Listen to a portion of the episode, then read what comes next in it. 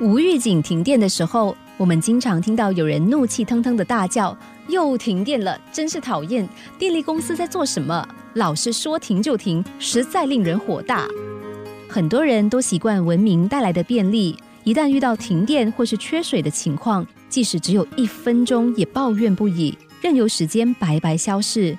因为他们只顾着让自己的情绪高涨，或是慌张失措的面对黑暗，而不去思考如何解决问题。只是晚一分钟上网不行吗？少看一分钟的电视很痛苦吗？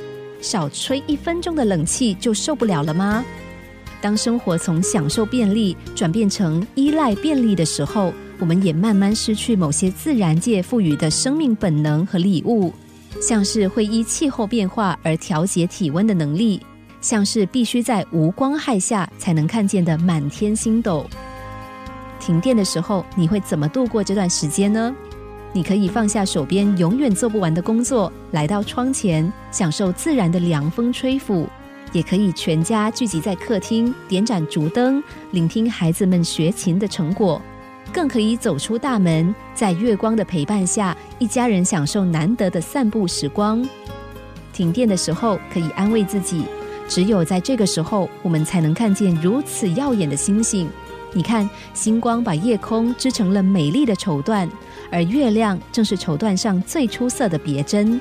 这一切只有在停电的时候才能看见它们的美丽，也只有在这样的黑暗中，我们才能够感受到星月的温暖和明亮。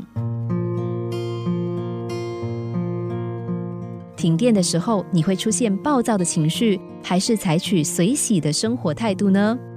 不管是停电或是停水，甚至是工作中的紧急状况，有的人选择抱怨，也有人选择逃避。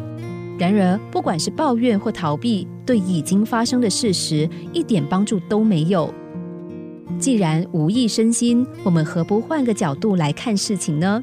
停电的时候，我们何不走出户外，享受一下自然风？说不定你还会闻到夜来香的气味，那是在冷气房里所享受不到的自然风味。担心工作做不完吗？谁说一定要在日光灯的关照下才能够把工作做完？